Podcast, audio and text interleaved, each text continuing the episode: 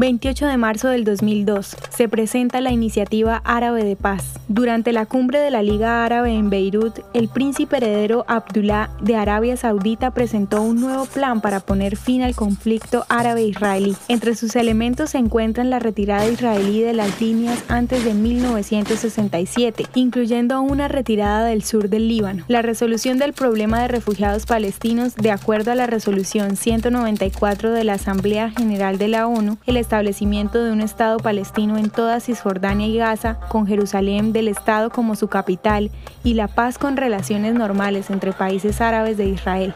Las políticas interárabes y la presencia de solo 10 de los 22 líderes nacionales árabes en la cumbre resultaron ser obstáculo para la adopción de la propuesta como base para las conversaciones de paz, al igual que la violencia en curso de la segunda intifada. Con los acuerdos de Abraham del 2020 y los procesos diplomáticos que introdujeron, quizás aún exista vida para la iniciativa árabe de paz, pero con las dudas de que Israel permitiera la ejecución de la resolución 194 de la ONU, ya que esta implica la opción de retorno de los árabes a Israel, así poniendo fin a la realidad de un Estado de mayoría judía.